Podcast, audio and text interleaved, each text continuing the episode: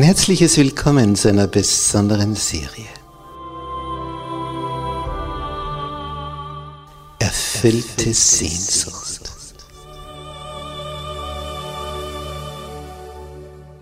Die Welt der Bibel.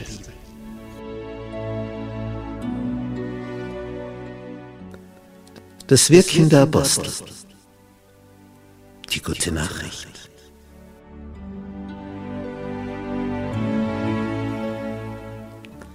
Wie war das am Anfang mit den ersten Christen? Wie ging das vor sich?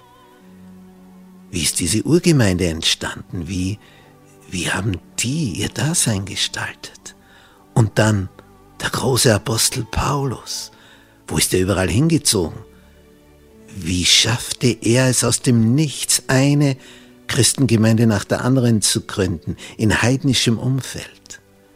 Was war sein Geheimnis? Für seine Kraft.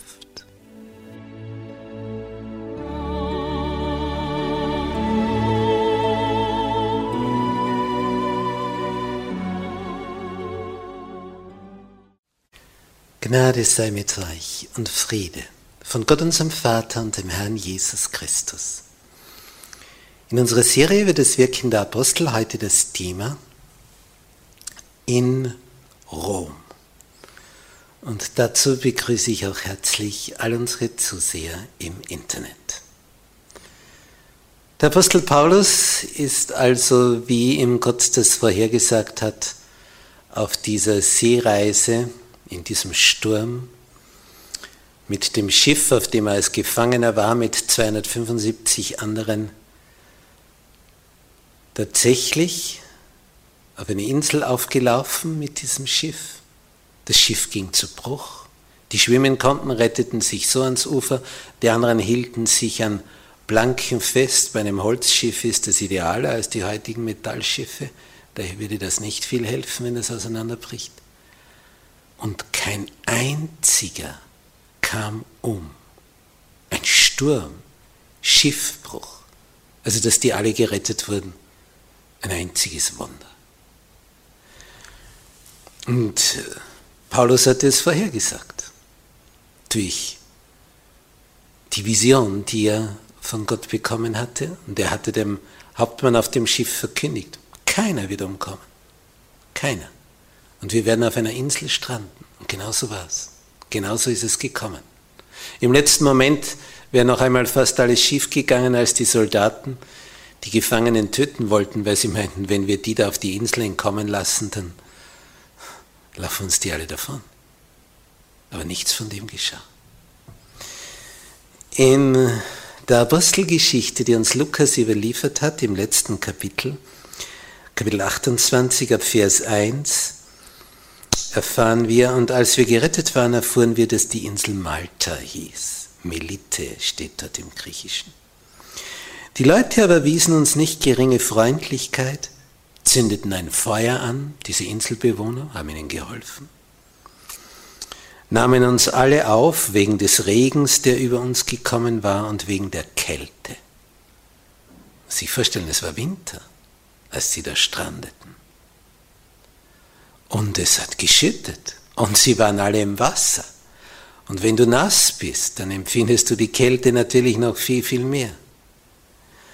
Und jetzt wird Feuer gemacht, Feuer gemacht, dass sie mal trocknen. Und nun passiert etwas sehr Seltsames. Vers 3. Als nun Paulus einen Haufen Reisig zusammenraffte, er ist angekettet an einen Soldaten, er tut sich also schwer, aber er hilft auch mit. Jeder hilft, dass, man, dass das Feuer Nahrung kriegt. Und als er dieses Reisig, diese Äste aufs Feuer legte, fuhr wegen der Hitze eine Schlange heraus, eine Giftschlange. Und die biss sich an seiner Hand fest. Also man sah, die hängt da dran. Die sind in den Arm gebissen. Als aber die Leute das Tier an seiner Hand hängen sahen, sprachen sie untereinander, dieser Mensch muss ein Mörder sein, denn die Göttin der Rache, die lässt ihn nicht leben, obgleich er dem Meer entkommen ist. Das war die erste Vermutung. Zwar dem Meer entkommen, aber es muss ein ganz ein böser Mensch sein. Immerhin ist er ein Gefangener. Und wenn einer gefangen ist im Römerreich, ja, da muss er schon ganz ein böser Mensch sein. Er aber schlenkerte das Tier ins Feuer. Tja, und das war's dann. Ja, und dann haben ihn die Leute beobachtet. Die haben also darauf gewartet, dass er jeden Augenblick tot umfällt. Denn sie kannten diese Schlange, die Einheimischen. Sie wussten, wie giftig die ist und wie viele schon gestorben waren wegen eines Bisses dieser Giftschlange, dieser Art. Es heißt in Vers 6, sie aber warteten, dass er anschwellen oder plötzlich tot umfallen würde. Als sie nun lange gewartet hatten und sahen, dass ihm nichts Schlimmes widerfuhr,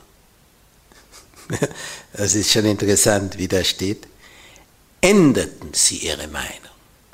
Und was sagen sie jetzt? Was war vorher? Er ist ein Mörder.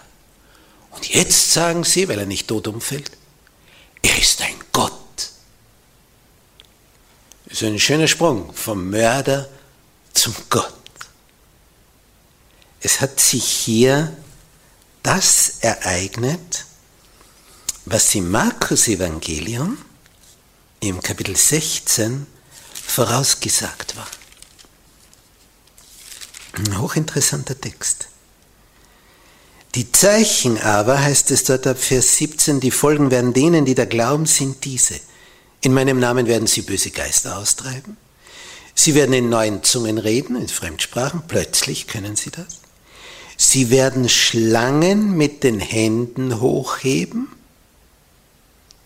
Und wenn sie etwas Tödliches trinken, wird ihnen nicht schaden. Das war die Voraussage.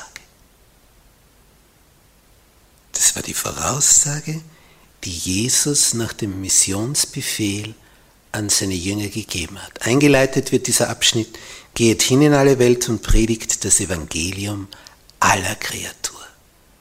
Wer da glaubt und getauft wird, der wird gerettet werden. Wer aber nicht glaubt, der wird verdammt werden. Nicht die Taufe rettet dich, sondern der Glaube. Denn wer nicht glaubt, und wenn er hundertmal getauft ist, wird nicht gerettet werden. Und dann, das sind die Zeichen, die folgen. Jetzt wurde Paulus betrachtet und verehrt und angesehen als der Größte diese Giftschlange, diese Otter, dieses hochgiftige Tier, hat ihn gebissen. Sie haben gesehen, wie das dranhängt an seinem Arm. Und nichts ist ihm widerfahren. Nichts. Als ob sie ihn nie gebissen hätte. Noch etwas Interessantes geschieht hier, Vers 7. In dieser Gegend hatte der angesehenste Mann der Insel, der vornehmste, der reichste, der führende, der heißt Publius, der hat hier Landgüter. Und der Mann, der ist sehr freundlich. Es heißt, der nahm uns auf und beherbergte uns drei Tage lang freundlich. Hotel des Publius, sein Landgut. Die durften dort verweilen. Es geschah aber, dass der Vater des Publius am Fieber und an der Ruhe da niederlag. Und das war damals eine tödliche Geschichte, weil ein ganzer Stoffwechsel durcheinander gerät und der Körper so viel Flüssigkeit verliert, dass du innerlich vertrocknest. Zudem ging Paulus hinein und betete und legte die Hände auf ihn und machte ihn gesund. Ja, das war was. Als das geschehen war, kamen auch die anderen Kranken der Insel herbei, wie, das bei Jesus war. Nicht, er geht durch ein Dorf, heilt die, ja, wie ein Lauffeuer verbreitet sich das, als er ins nächste Dorf kommt, warten sie schon, die Lahmen, die Blinden, die Stummen, die Tauben und, und, und, und, und.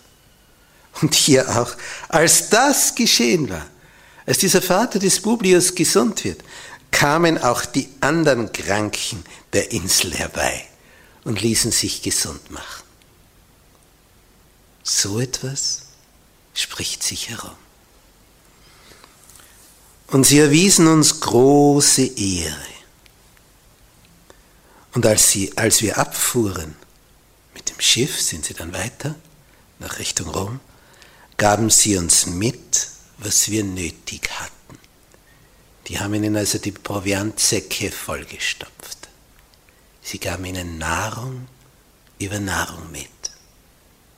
Sie wurden also reich beschenkt. Diese Insel war wie so ein luxuriöser Zwischenaufenthalt.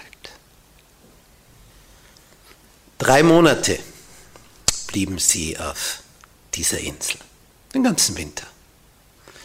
Und als dann der Winter vorüber war, heißt es in Vers 11, fuhren wir ab mit einem Schiff aus Alexandria, das bei der Insel überwintert hatte.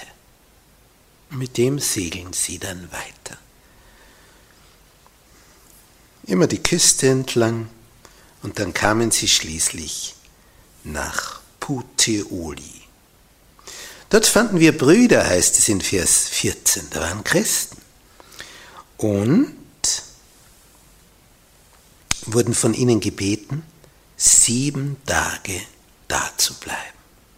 Und der römische Hauptmann Julius der Paulus auf dem Schiff kennengelernt hat, etwas näher als so üblicherweise durch die ganzen Erfahrungen und mit den Visionen, die Paulus da hatte, der hat es erlaubt. Die machen sieben Tage Zwischenaufenthalt. Der lässt das zu. Ja, und dann marschieren sie weiter Richtung Rom, alles zu Fuß. Sie waren also, als sie in diesem Hafen von Puteoli anlegten, noch über 200 Kilometer von Rom entfernt. Und dann wurde einfach gestapft, gegangen. Und die Gefangenen hat man aneinander gekettet. Das heißt, wenn einer davonlaufen will, muss er die ganze Kette von Gefangenen mitnehmen. Und das geht natürlich nicht. Und das war auch der Sinn. Und diese Straße von Puteoli nach Rom, gepflastert, das war eine sehr belebte Straße, denn auf diesem Weg gingen Massen von Menschen. Und wenn da jetzt ein Zug von Gefangenen daherkommt, die wurden also von der freien Bevölkerung eingestuft als Gauner, Diebe, Mörder, Verbrecher und die übelsten eben der Gesellschaft. Und dem Apostel Paulus, der edelste des Römerreiches kommt hier als Gefangener. Die Diebe, Mörder, Gauner, die laufen frei herum und er ist gefangen, angekettet an die übelsten Verbrecher. Und so wird ihm so mancher verächtliche Blick zugeworfen. Auch so ein Gauner, so ein Mörder, auch so ein Dieber. Nur gut, dass der in Ketten ist, dass er uns nichts mehr wegnimmt oder keinen mehr umbringen kann nichts ahnend, wer der ist. Im ganzen Römerreich gab es keinen mehr vom Niveau des Paulus. Aber in der Meinung so manche, von so manchem, der hier vorbeiging, war der Letzte. Und das ist wichtig zu sehen, denn vielleicht geht es dir auch so, dass du dir denkst, Wer bin ich? Wie werde ich betrachtet? Wie sehen mich die anderen? Als winzig kleines, unbedeutendes Geschöpf. Kommt es darauf an? Wie wurde hier ein Paulus betrachtet? Aber in den Augen Gottes war er groß. Ganz, ganz groß. Und was hilft es dir, wenn du in dieser Welt als groß und mächtig verehrt wirst, aber in den Augen Gottes bist du ein Zwerg. Was hilft es? Die Menschen können dir nicht den Himmel öffnen. Sie können dir nicht über den Tod hinaus weiterhelfen. Dann kommt es darauf an, wie der Höchste dich sieht und bisher gesehen hat. Das zählt. Nicht, was Menschen von dir denken. Und wenn du ganz geschickt Böses begangen hast, dadurch in die Höhe gekommen bist, reich geworden bist, mächtig geworden bist, und die anderen haben es nicht gemerkt, auf welche Art und Weise du das getan hast. Der Höchste weiß alles. Er weiß jede Sekunde deines Lebens. Alles gefilmt. Im Himmel. Was hilft es? Für die Barrierchen, die du hier thronst vielleicht. Und was soll es, wenn du hier in der letzten Reihe stehst und du wirst verachtet und verspottet und belächelt? Der Herr wird die ehren, die ihm treu sind.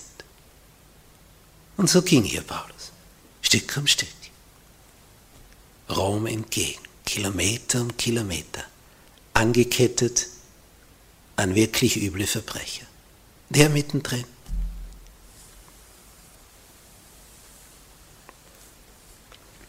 Und als sie so dahin gehen und so manche entgegenkommen und sagen, ah, schaut euch die an, diese üblen Typen.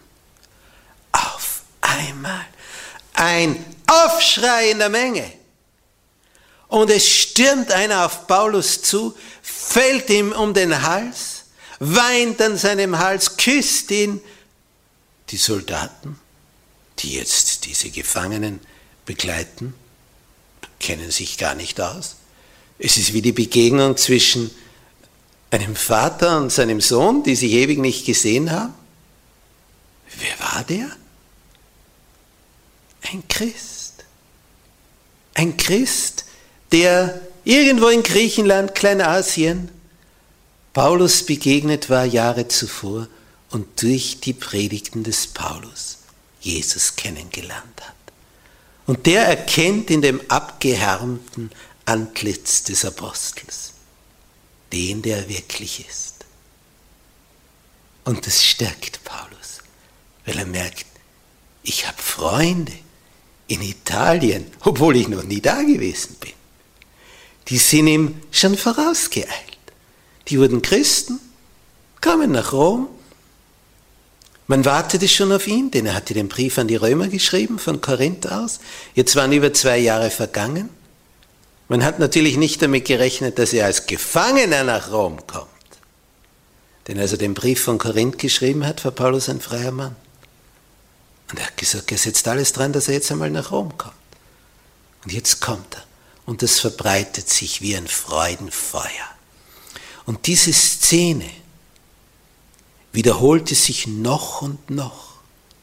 Immer wieder tauchten welche aus der Menge auf, denn als die Christen erfahren hatten in Rom, und in den umgrenzenden anliegenden Städten, dass Paulus als Gefangener unterwegs war, machten sich viele auf den Weg. Die gingen die über 200 Kilometer zu Fuß, um Paulus zu begegnen und mit ihm zu gehen, an seiner Seite, um ihm zu zeigen, wie sehr sie ihn schätzen. Und das hat ihm gut getan. Liebe, Mitgefühl braucht jeder von uns. Jeder. Ob es jetzt ein Baby ist, das da geboren wird, ob es ein Jugendlicher ist, ob es im Mittelalter ist oder alt geworden. Das braucht jeder von uns. Liebe und Mitgefühl. Und Paulus, der da so verächtlich betrachtet wurde, weil er in Ketten war, angekettet an die anderen Verbrecher.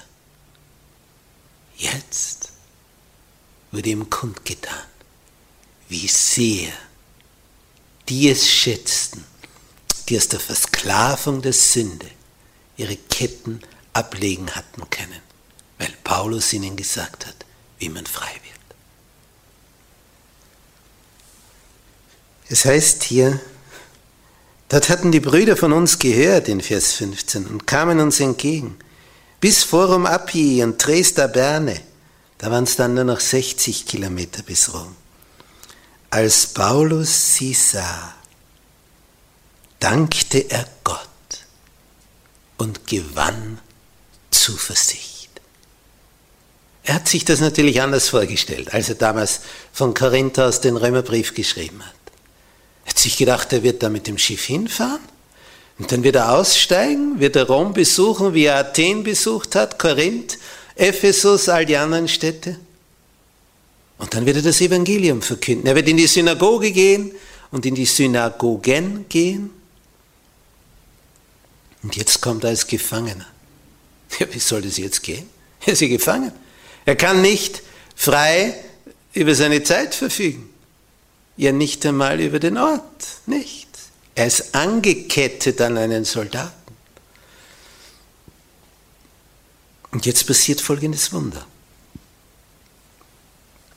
Es heißt hier, als wir nun nach Rom hineinkamen,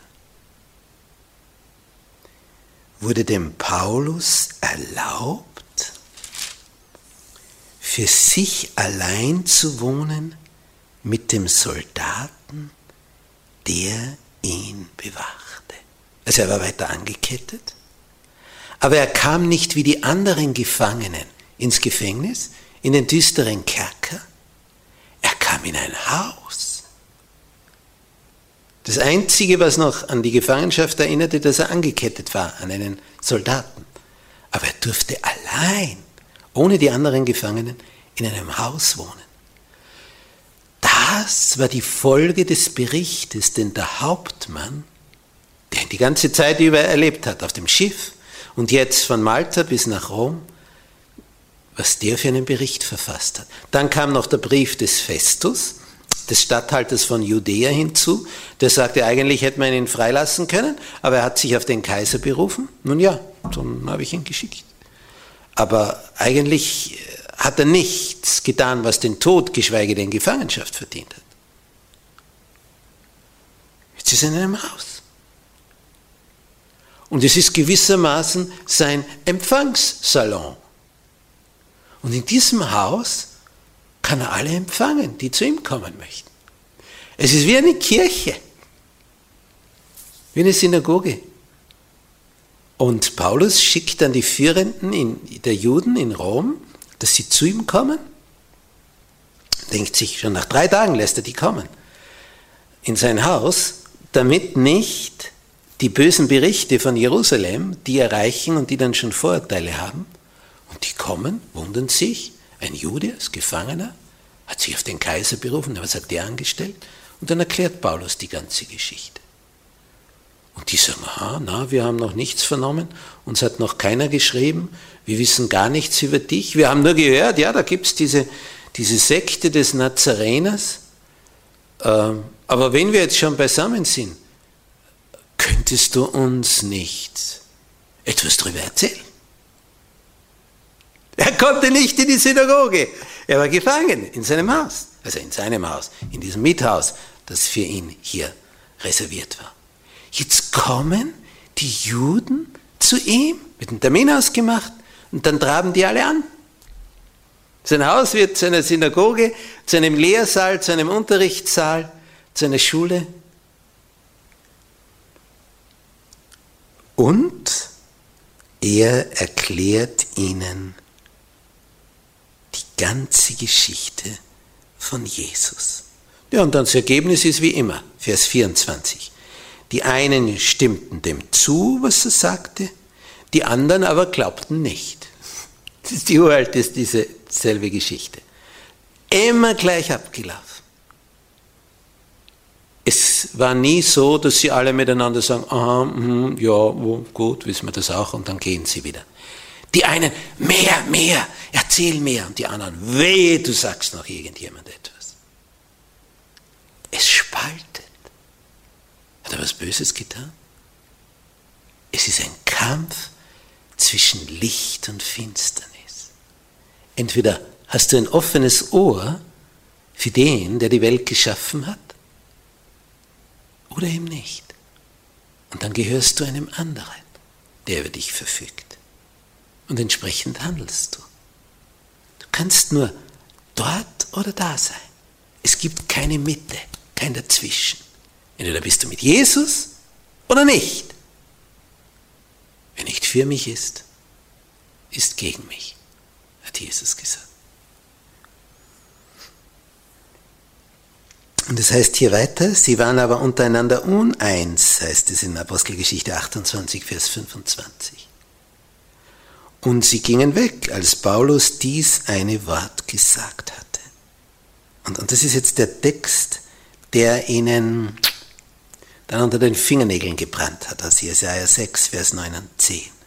Und das war nach der Berufung des Jesaja, wo der Engel die glühende Kohle vom Reichealtar vom Himmlischen genommen hat und seine Lippen berührt hat. Ein Bild für den Heiligen Geist, das Feuer, das ihn durchdrungen hat. Dann hat der Herr gefragt, wen, bin, wer, wen soll ich senden? Wer will mein Bote sein? Und dann hat sich Jesaja gemeldet. Hier bin ich. Sende mich. Dann gibt ihm der Herr den Auftrag. Geh hin zu diesem Volk und sprich, mit den Ohren werdet ihr es hören und nicht verstehen, und mit den Augen werdet ihr es sehen und nicht erkennen.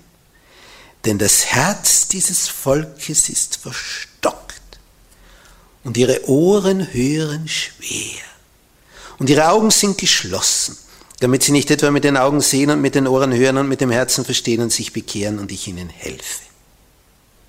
So sei es euch kundgetan sagt er weiter, der Paulus, dass den Heiden dies Heil Gottes gesandt ist. Und sie, sie werden es hören. Und dann steht hier, und so schließt Lukas seine Apostelgeschichte, Paulus aber blieb zwei volle Jahre in seiner eigenen Wohnung. Zwei volle Jahre. Und nahm alle auf, die zu ihm kamen. Er predigte das Reich Gottes, er lehrte von dem Herrn Jesus Christus mit allem Freimut, ungehindert. Als er als Gefangener nach Rom kam, dachte er sich, was wird das werden? Ich bin gefangen. Wie soll ich hier das Evangelium verkünden? Dann sitzt er zu Hause und die Menschen kommen zu ihm. Zwei Jahre lang. Er musste keine Miete für die Wohnung bezahlen, musste nicht mehr als Zeltmacher arbeiten, bekam das Essen serviert auf Staatskosten in Rom. Für die Reise hat er nichts bezahlt. Die war allerdings recht turbulent gewesen, diese Schiffsreise, bis zum Schiffbruch. Drei Monate auf Malta überwintert, dann noch drei Tage in dieser Luxusvilla des Publius, des reichsten der Insel, das muss ein Haus gewesen sein, werden sie geschaut haben, was es alles so gibt an Kluft zwischen Arm und Reich.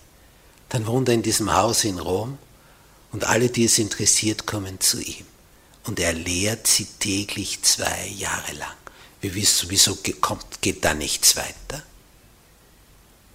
Nun ja, beim Kaiser, er ist oberster Richter, ist natürlich ein gewisser Stau an Gerichtsverfahren. Man muss sich das vorstellen. Er ist der oberste Richter in einem Reich von Millionen von Menschen. Und eine Gerichtsverhandlung, man braucht ja nur an die Geschichte von Paulus denken, das ist ja nicht in fünf Minuten vorüber. Mehr als eine Gerichtsverhandlung schafft der Kaiser am Tag nicht. Und der hat ja wahrscheinlich sonst auch noch irgendetwas zu tun, als dass er nur als oberster Richter hier agiert. Und der ist ja auch nicht immer da, dann geht er mal dorthin und mit seinen Truppen da und dann muss er dort Ordnung schaffen und sich hier wieder um etwas kümmern. Es dauert zwei Jahre. Es kamen dann die Ankläger von Jerusalem nach. Man muss sich den Aufwand vorstellen. Die schicken ihre Leute von Jerusalem bis nach Rom. damit Paulus in den Tod kommt. Sie halten es nicht aus. Sie sind hinter ihm her. Sie haben nicht Kosten, nicht Mühen, nicht Zeit gescheut. Den Aufwand muss man sich vorstellen.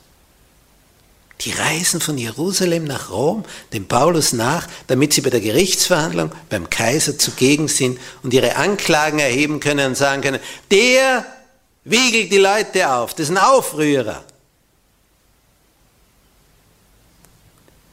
Logisch, nicht nachvollziehbar, oder? Wegen eines Mannes, den sie so sehr hassen, nehmen sie all das auf sich. Der Aufwand ist ohne gleich. Die haben Monate in Rom zugebracht, die Ankläger. Und das musste mal finanzieren. Die Reise, der Aufenthalt. Monate bringen die zu. Nur um vor dem Kaiser Paulus verklagen zu können. Aber weil sich das so lange hinzieht, kann Paulus zwei Jahre lang das Evangelium in Rom verkünden. Und er hat Zeit, Briefe zu schreiben.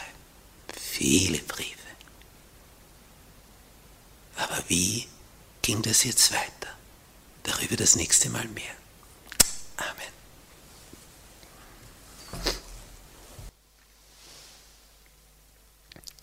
Unser Vater dem Himmel Du hast deinen Diener Paulus bewahrt. Er ist nicht im Meer ertrunken, als das Schiff zerbrochen ist. Alle 276 Schiffsinsassen haben überlebt, wie du es Paulus vorhergesagt hast. Und er kam nach Rom und er konnte dort für das Evangelium zeugen. Oh, was für ein Wunder. Herr, dir ist nichts unmöglich. Selbst durch einen Gefangenen, Paulus, der angekettet ist an einen Soldaten. Selbst dadurch kannst du, Herr, das Wunder der Bekehrung von Menschen vollbringen. Es ist nicht zu fassen, was du vermagst, wenn dir ein einziger treu und hingebungsvoll dient.